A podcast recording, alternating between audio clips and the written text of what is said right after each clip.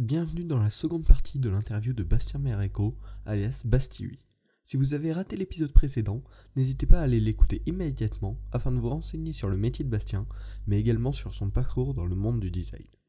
Dans cette seconde partie, Bastien vous parle de certains de ses projets, mais également de sa chaîne YouTube. Enfin, il vous transmettra quelques conseils afin de devenir un meilleur designer. Bienvenue dans l'épisode 23 du podcast Parlons Design.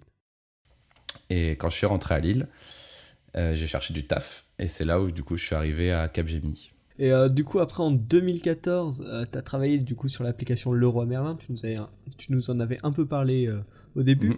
Est-ce que tu peux nous parler de ton rôle dans ce projet? Ouais, bien sûr. Bah, déjà, pour te faire la petite transition, quand je suis arrivé à Capgemini, pareil, Capgemini, c'est une grosse boîte d'informatique, tu vois. Et ils avaient, pas, ils avaient un pôle mobile, donc ils gagnaient pas mal de projets mobiles, mais ils n'avaient pas de designer à l'époque. Donc faut imaginer. Et euh, ils ont dit, bon, on aimerait bien recruter un gars, mais euh, on n'est pas trop sûr de nous. Donc euh, si tu viens, c'est cool, mais si tu sais faire du dev, c'est bien aussi, parce que si jamais tu n'as plus de projet design, on sait que nous, on va te donner du travail quand même, et tu coûteras pas cher à l'entreprise. C'est pour, voilà, pour le taux d'activité, c'est hyper important. donc en gros, c'est pour ça que j'ai eu la chance d'être accepté à Capgemini. Et ce qui s'est passé en fait, c'est que je suis resté six ans. Et durant ces six ans, bah, au final, j'ai été alimenté, même plus qu'alimenté en sujet design. Et au final, bah, on a recruté, recruté, recruté. Et puis euh, à la fin, quand je suis parti, il y une petite équipe, euh, je sais plus précisément, d'une dizaine de personnes euh, qui faisaient du coup du design sous le nom de Creative Studio, donc qui a été inventé aussi pour l'occasion à Capgemini. Donc c'était une super belle aventure. Et du coup, comme tu me demandais, dans cette aventure, on a bossé pour Leroy Merlin. Donc Leroy Merlin, en fait, il y a eu un appel d'offres euh, euh, classique et puis on a qu'on a emporté pour faire du coup le design de l'application mobile. Euh, ce projet, il était vraiment très très sympa. comment dire, c'était un projet du coup e-commerce dans le sens où c'était une application avec une descente produit où il fallait améliorer l'expérience de l'utilisateur. Euh, mais si je devais retenir quelque chose, euh, c'est qu'en fait, euh, Laura Merlin a une problématique légèrement différente des autres grands acteurs du e-commerce. C'est qu'en fait, leurs utilisateurs, ils vont pas forcément acheter sur l'appli ou sur le site web, ils vont beaucoup se déplacer en magasin en fait. Donc en gros, ça modifie un peu l'interface dans le sens où, au lieu d'avoir un énorme bouton j'achète ou j'ajoute au panier, on avait un bouton disponibilité dans mon magasin ou réservé en rayon, tu vois. Et du coup, on, avait beaucoup d'expérience à, à, travailler comme ça, un peu différent. Donc c'était vraiment cool. Oui, qui n'était pas dans les habitudes. Ouais, c'était un peu différent niveau, niveau taf, c'était vraiment très agréable. Euh, j'ai dû bosser une grosse année euh, avec Laurent Merlin, c'était vraiment très très cool. Euh, ce client, j'ai un super souvenir, hein. ils étaient très ouverts, très modernes sur les, sur les choses à appliquer, que ce soit en design ou, ou même techniquement pour les animations, etc. etc. Donc c'était vraiment une super belle aventure que là, du coup, j'ai quitté, mais que Capgemini euh, continue toujours avec une équipe qui bosse dessus actuellement. Hmm. Et, aujourd'hui, qu'est-ce que ça te fait euh, quand tu, tu, vois cette appli ou quand tu vois le roi Merlin de te dire ouais j'ai travaillé sur une appli qui finalement a une grande un grand nombre d'utilisateurs et qui fait qui fait partie des gros trucs quoi un peu?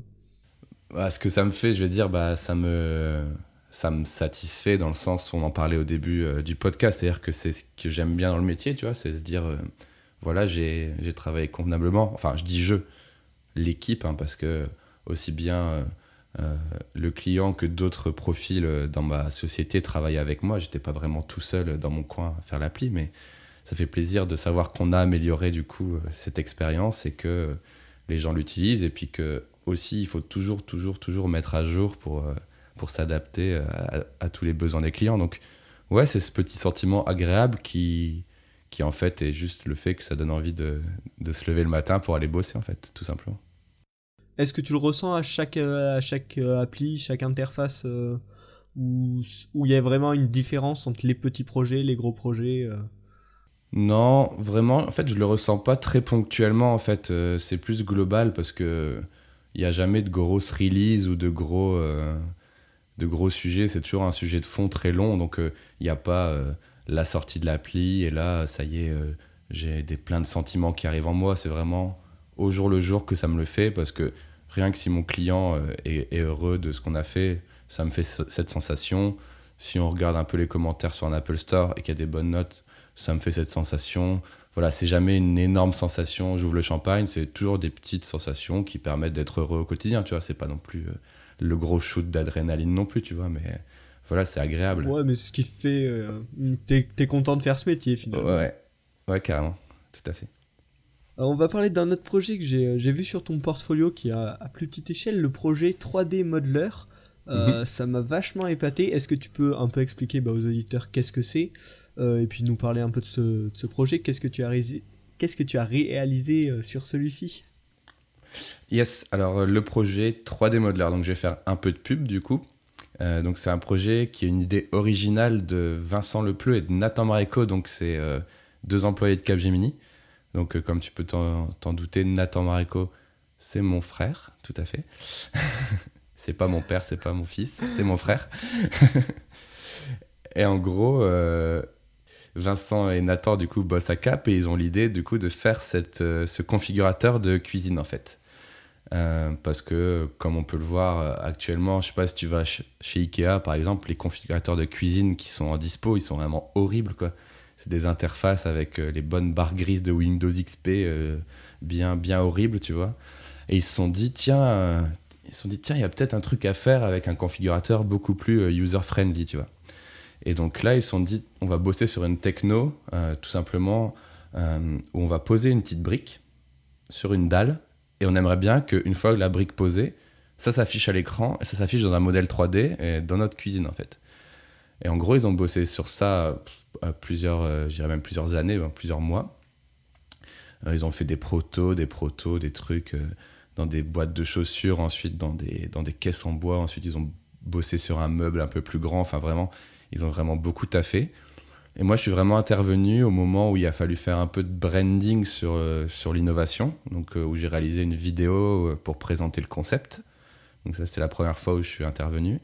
Et une deuxième fois, je suis intervenu quand ils ont réussi à vendre le projet à Boulanger. Donc Boulanger a acheté ce configurateur, il est actuellement dans un magasin pilote à Paris. Je sais plus exactement, je crois que c'est à Beaugrenelle, si je dis pas de bêtises. Et en gros, euh, maintenant, le meuble est industrialisé, il est construit euh, dans, une, dans une usine dédiée où ils viennent l'installer, où la solution est mise en place. Et sur cette appli, du coup, j'ai créé l'interface, on va dire, de la tablette qui permet de customiser, d'exporter son modèle 3D, ses couleurs, etc. Et j'ai aussi bossé sur une vidéo plus teasing où en fait on explique euh, un petit tutoriel euh, comment euh, on utilise le, dispositif. Ce projet il est toujours en cours et ils sont en train de le vendre à plein d'autres plein d'autres clients en ce moment. Voilà, c'est pour ça que je dis que je leur fais un peu de pub. Mais en tout cas, sur mon site web, du coup basti.fr slash 3D-modeler, j'ai fait un article qui explique un peu tout le, tout le parcours du projet. Donc vraiment, moi je suis intervenu vraiment sur une petite partie par rapport à tout le taf qu'il y a eu dans, dans l'histoire du projet. D'accord, oui, mais de toute façon, je mettrai euh, le lien dans la, dans la description du podcast parce que c'est vrai que c'est assez épatant comme concept. Et, euh, quand, quand j'ai vu ça, ça m'a étonné parce qu'effectivement, euh, chez Ikea principalement, mais c'est un enfer d'utiliser leurs interfaces pour tester. Et, et ça, c'était une excellente idée. Et est-ce que tu sais par contre si, ben, par exemple, donc tu disais boulanger qui euh, du coup a acheté le projet. Est-ce que tu sais s'il compte le développer dans plusieurs magasins ou ça compte rester en test pendant euh, euh, je pourrais pas te répondre à ça, mais ce que je sais, c'est que justement, ces magasins pilotes, ils embarquent beaucoup d'innovations et de nouvelles expériences. Après, j'imagine que de la part de Boulanger, c'est à la fois pour montrer qu'ils sont à la pointe et qu'ils font des tests et qu'ils ont, ils ont des nouvelles idées, etc. Mais aussi pour tester. Donc, je sais pas si un jour ils espèrent le mettre partout ou si c'est le genre de truc qui resterait dans un showroom juste pour, euh, pour le côté euh, marketing et puis un peu buzz sur les articles, etc. Tu vois, je sais pas trop. Ça, je pourrais pas te répondre. Pas de souci, c'était au, cas où. Euh, ben, on peut parler maintenant de ta chaîne YouTube. qui pourrait plaire à tous les mhm. auditeurs de ce podcast, étant donné que tu parles de design. pourquoi est-ce que tu as, as, décidé de te lancer sur YouTube? Alors, pourquoi j'ai décidé de faire ça? Je pense que ça me trottait dans la tête depuis plusieurs années, mais que je m'étais jamais vraiment lancé, tu vois. Mhm. Euh, je pense que ça vient de deux choses. La première, c'est que j'ai une culture euh, YouTube depuis plusieurs années, euh, je pense comme toi ou comme pas mal de, gens de notre âge en ce moment. j'adore ça, j'adore. ouais, certainement. Ouais, j'adore le concept du montage à la YouTube. je regarde pas mal de vidéos YouTube par jour, donc ça m'imprègne beaucoup. Et souvent, quand je regardais, je disais, ouais, ce serait marrant, genre, de faire un peu ça, mais dans mon travail. Par exemple, je regardais Joueur du Grenier qui s'énervait sur un jeu pourri. Et je disais à mes potes, imagine un, designer, il, prend des applis et il rage dessus, tu vois. Ce serait trop marrant. Et puis on disait, ouais, ce serait trop marrant, mais on le faisait pas parce que c'était une petite blague entre nous, tu vois. Mm. Et puis j'ai jamais vraiment eu le temps de, de me lancer dans un tel projet, tu vois. Donc ça, c'était, tu vois, quand je regarde des vidéos, des fois je me dis, ah, ce serait marrant par rapport à, à moi ou par rapport euh, au travail que je fais, ça pourrait s'appliquer, tu vois. Mm. Donc ça, c'est le truc qui me trotte dans la tête depuis plusieurs années. Et la deuxième chose qui m'a permis du coup de me lancer, c'est qu'en fait, euh, ces derniers temps, j'ai commencé à rechercher des communautés françaises ou francophones, bien sûr, sur l'UX et l'UI, tu vois. Donc, j'en ai pas vraiment trouvé, à part Twitter, où j'arrive bien à, à, dialoguer avec des gens sur des sujets, ou à répondre à des gens sur des sujets. Ou sinon, c'est vraiment des trucs très anglophones, c'est-à-dire des chaînes YouTube très anglophones. Mais sinon, je trouve pas de forum, de Slack, de Discord, de trucs où il y a vraiment euh, tous les UX de France qui disent eh, Vous avez vu les gars Enfin, tu vois, je trouve pas vraiment de communauté. Pareil, je trouve pas de vidéos françaises qualitatives par rapport à, à ce qu'on peut trouver en anglophone sur YouTube. Tu googles un truc, euh, sketch, blablabla, tu l'as en anglais direct, tu vois. Et je me suis dit, tiens, il y a peut-être une place à prendre, et ça m'a aidé à me lancer, tu vois. Dans ma tête, j'ai fait, il euh, faut peut-être tenter, tu vois, il y a peut-être un truc à faire. Mm. ne serait-ce que euh, quand tu vas googler tutoriel sketch en français, peut-être qu'il y a, y, a y a, des trucs à faire, tu vois.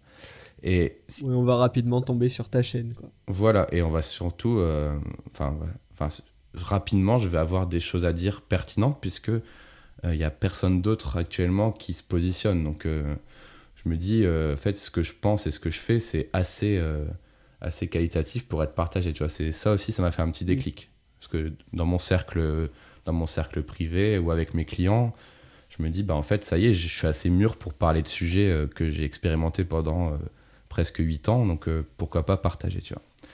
Et ce qui m'a vraiment, du coup, permis de me lancer, c'est que j'ai changé de boîte, du coup, il y a 6 mois, 7 euh, mois maintenant. Je suis parti de Capgemini, je suis arrivé chez Atecna.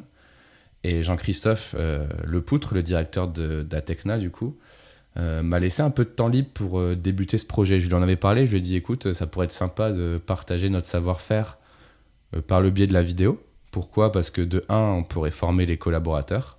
Parce que les, les collaborateurs, ils sont beaucoup en régie ou éparpillés, donc c'est aussi un problème. Donc une vidéo, ça peut permettre de partager euh, des savoir-faire facilement. Et je me suis dit, ça pourrait être aussi une façon de partager publiquement euh, mon travail ou le travail d'autres, mais j'ai commencé par moi, et de créer en fait une, une communauté et créer du lien. Et en fait, il m'a fait confiance sur ça et c'est grâce à ce temps libre que j'ai pu commencer à faire les premières vidéos. Aujourd'hui, je le fais à moitié sur mon temps perso et sur mon temps de taf, mais au début, c'est vraiment lui qui m'a euh, qui m'a alloué ce temps-là. Donc euh, vraiment, bah, du coup, merci à lui et je pense qu'il n'a pas eu tort parce que effectivement, aujourd'hui, euh, ce genre de vidéo, elle me permet, moi, de, et du coup à la boîte, d'avoir des contacts. Pour donner un exemple récent, il y, a des, y a des personnes qui tombent sur mes vidéos et qui disent, écoute, est-ce que tu peux nous faire une formation sous Sketch? Et puis voilà, du coup, par le biais de mon agence, euh, je vais chez les, chez les clients faire des petites formations euh, sous Sketch, tu vois. Donc ça rapporte du, du passage. Ouais, c'est même pas à fond perdu. Il y a vraiment euh, derrière un retour utile, on va dire. C'est ça. Et du coup, il, a, il a vraiment été très intelligent d'imaginer ce que ça pouvait être d'imaginer ce qui pourrait, pourrait avoir de positif pour son agence et pour moi. Et du coup, c'était vraiment un, deal gagnant-gagnant. Et, je regrette pas du tout, c'est vraiment, vraiment très Pour revenir à ce que tu as dit au début de la question, c'est vrai qu'en anglophone, on trouve pas mal de contenu euh, sur le design. Et en, français, euh, y a, ouais, c'est vraiment très réduit. Donc je pense, c'est pour ça, moi, que ça m'a motivé à me lancer, malgré que j'ai peu d'expérience. Euh, et c'est vrai que j'aimerais bien qu'il y ait plus de gens comme toi euh, qui soient des designers un peu plus expérimentés, euh, qui, euh, qui partagent bah, justement leurs connaissances pour créer une vraie communauté française. Ouais, et après, expérience ou pas, moi je pense qu'il faut se lancer hein, parce que tout, tout, point de vue est bon à entendre et c'est ce qui, qui lance l'émulsion en fait, comme tu dis, sur la communauté après. Moi je, dis sûrement plein de bêtises, mais au, moins ça lance le débat et ça peut être qu'enrichissant aussi bien pour la personne qui a fait la vidéo ou le podcast que pour les personnes qui l'écoutent. Donc ça, c'est vraiment cool. Ouais, ça, ça permet une réflexion. Mm.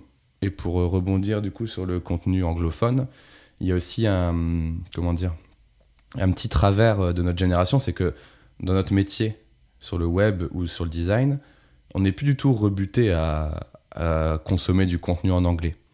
Donc c'est aussi ça le, le, truc qui fait que peut-être personne se lance vraiment euh, sur un projet euh, très investi en français en fait, parce que au final, moi, j'imagine toi aussi, regarder un tutoriel de 10 minutes en anglais, ça te pose aucun problème, tu comprends tout et, et c'est aussi pour ça qu'il y a cette petite, euh, ce petit trou en, communauté française, je pense.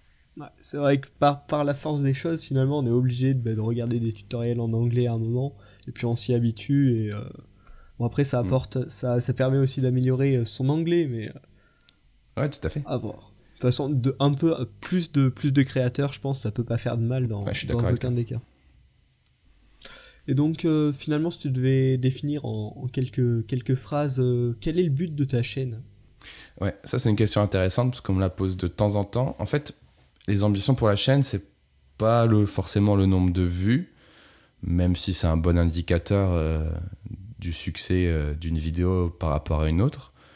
Euh, c'est pas non plus l'argent, parce que honnêtement, j'ai actuellement généré 0 euros grâce à la chaîne. C'est plus du, c'est pas du tout l'idée. non, mon, mon ambition, c'est vraiment de générer du coup beaucoup d'abonnements et beaucoup de commentaires, bah, justement, comme on le disait, pour créer cette communauté. Actuellement, il n'y a, pas de support, il n'y a pas de forum, il n'y a pas de groupe Facebook, etc. Enfin, peu importe le, le, média, mais il n'y a pas vraiment de communauté. Si l'espace commentaire, ça pouvait juste être un, un, endroit où, je vais dire, une vingtaine, une centaine de personnes se réunissaient pour dire ce qu'ils pensent d'un sujet, ça pourrait être déjà très très bien, tu vois. Et du coup, là, je vais dire et les gars, Instagram, euh, bof. Et les gens disent, je suis pas d'accord, je suis d'accord, etc. Tu vois. Et c'est pour ça que même si mon avis, il est pas bon, bah, je trouve que ça pourrait être super intéressant d'avoir euh, euh, cette communauté qui commente, qui dit, je suis pas d'accord, je suis d'accord. Et peut-être que ça aboutira sur autre chose à terme, mais ma première ambition, c'est de, d'essayer de réunir les gens et voir, tiens, combien il y a de, du X designer en France ou dans mon âge ou sur les mêmes problématiques que moi, tu vois. Et du coup, ça, c'est, c'est mon ambition, du coup.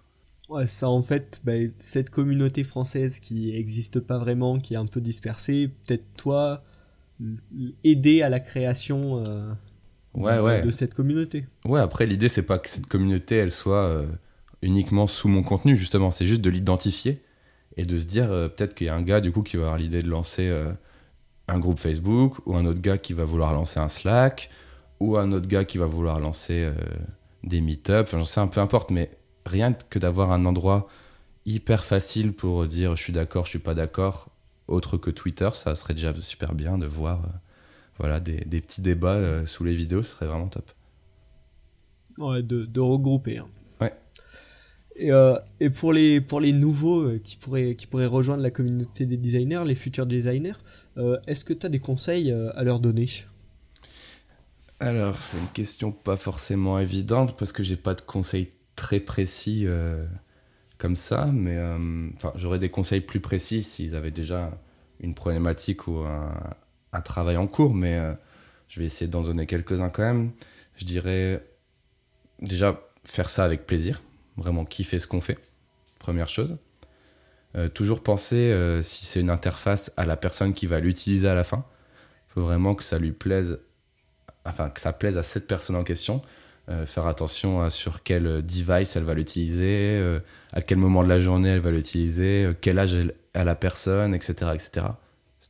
Tout ça, c'est des paramètres à garder en tête. toujours, toujours, toujours tester ses maquettes, dans le sens où on a beau designer, on a beau faire des choses, il faut toujours le tester. Donc si c'est du mobile, on met son image dans un mobile. On se dit ah merde ah, mon bouton il est minuscule qu'est-ce que j'ai foutu? Ou alors ouais ce texte il est vraiment trop gros etc etc c'est la seule façon d'avancer proprement c'est de tester. Quand on est junior on teste on se rend compte plus vite de ses erreurs quand on est senior bah on, prend l'habitude de le faire et on affine son parcours c'est toujours intéressant et puis après vraiment un autre conseil je dirais pour les plus débutants c'est de pas hésiter de s'inspirer beaucoup pas hésiter à s'entraîner en, je sais pas, regardant quelque chose qu'on aime bien sur Dribble ou sur Behance, et puis de faire l'exercice de le refaire. Et de dire, tiens, je l'ai refait, mais je l'ai fait un peu différemment, donc c'est devenu un truc à moi. Et puis le refaire plus tard et dire, tiens, je vois l'inspiration d'origine, mais là, je sens vraiment que c'est moi qui ai une idée, etc., etc. Au bout de quelques années, vraiment trouver sa patte et, et mécaniser vraiment le, le travail. Tu vois ce que je veux dire? Ouais, donc selon toi, c'est faut pas hésiter à recopier, à, s'inspirer vraiment au début hmm. pour finir par trouver sa patte. Après l'idée, voilà, c'est ça, c'est pour soi, pour soi. Je veux dire, tu pousses pas à un client une idée que tu copies d'autre part. Par contre, à toi de, de dire, tiens, j'aime bien euh, la recherche de Facebook. Par contre, j'aime bien la tab bar de Twitter. Et par contre, j'aime bien la façon de, de zoomer sur euh, les photos Instagram. Et à toi de créer, tu vois, l'expérience que tu trouves la plus affinée en fonction de toutes tes inspirations, tu vois. C'est surtout ça le message. Ouais, de regrouper le meilleur euh, de tout ce que tu as vu, de tout ce que tu as imaginé euh, dans tes interfaces. Voilà, et comme tout, tout travail créatif, il faut pas hésiter, ça, ça, paraît un peu triste ce que je vais dire euh, quand on parle de créateur, mais il faut pas hésiter de, de recopier pour commencer, ensuite modifier, ensuite supprimer, recommencer pour arriver à quelque chose qui va commencer à être quelque chose de, de, de montrable. Tu vois ce que je veux dire? Ouais, oui, oui. Il y a tout, tout, un procédé créatif où il y a plein de choses qu'on va pas garder, mais c'est des étapes euh, qui vont être euh, forcément euh, présentes pour arriver à quelque chose, tu vois. Ouais, même, même un truc qui est un peu un échec, ben ça, ça a un intérêt derrière pour, pour le projet. Ouais, tout à fait. Et donc pour conclure ce podcast, est-ce que te, tu vois une qualité qui serait la plus importante, la plus nécessaire pour devenir web designer? Alors pour être web designer, donc je dirais, euh, il faut savoir, j'allais dire, écouter, dans le sens de savoir euh, analyser euh, un besoin et savoir le traduire en fait en, en, un écran, en un parcours. Tu vois, comme par exemple un musicien, il va dire, je vais, je vais faire cette musique parce qu'elle va traduire la joie ou la tristesse. Le web designer, il doit savoir dire, ok, bah, le client, il veut par exemple acheter quelque chose voici l'interface qui est la plus adaptée pour son parcours, tu vois. Et donc, pour moi, c'est la, Exactement. c'est la meilleure qualité à avoir, euh, avec d'autres qualités, bien sûr, comme la créativité ou euh, une autre qualité que je pourrais dire, euh, j'allais dire la propreté, mais c'est pas ça, mais la rigueur dans le sens où ton travail est bien organisé, parce que si tu veux être bien aimé en tant que designer, faut aussi que ton travail soit bien rangé pour être euh, récupérable par d'autres personnes et collaborer dans un, écosystème de taf plus agréable, tu vois. Mais je dirais première, première qualité, euh, vraiment l'écoute et l'analyse du besoin, tu vois. Eh ben, on va retenir ça euh, pour, ça fait, pour cette fin de podcast. Merci à toi. Est-ce que as, tu veux dire le dernier mot dans ce podcast? Bah non, je, à part merci beaucoup de, de m'avoir convié, c'était vraiment super cool et je te souhaite bonne chance pour euh, continuer à poster tes contenus qui sont super cool. Et puis, je vois que tu arrives à avoir un bon timing, donc je te félicite parce que moi, c'est pas toujours facile. eh ben, merci beaucoup, ça m'a fait très plaisir euh, que tu, sois, que tu sois là avec moi. Je pense que ça a été intéressant euh, pour, tout, pour tout le monde, j'espère, cette interview, pour toi, pour moi, pour les auditeurs. Mhm. Je mets donc le lien de ta chaîne YouTube dans la description du podcast, le lien du projet 3D Modeler dont on a parlé tout à l'heure euh, également. Et mhm. puis euh, ben, à la semaine prochaine pour, euh, pour le prochain épisode du podcast. Ça roule, et puis j'attends les nouveaux abonnés qui viennent de, de ta chaîne, ça roule. J'espère que, que, ça peut les intéresser, donc n'hésitez pas bien sûr à aller voir la chaîne de Bastien. Super, bah merci, ciao. C'est donc la fin de cette interview, j'espère que cela vous a plu. D'ailleurs, n'hésitez pas à me dire si vous souhaitez voir d'autres interviews sur le podcast Parlons Design. Si cet épisode vous a plu, pensez à vous abonner à Parlons Design et surtout à partager l'épisode avec vos amis, ça aide vraiment le podcast à grandir. On se retrouve la semaine prochaine pour un nouvel épisode.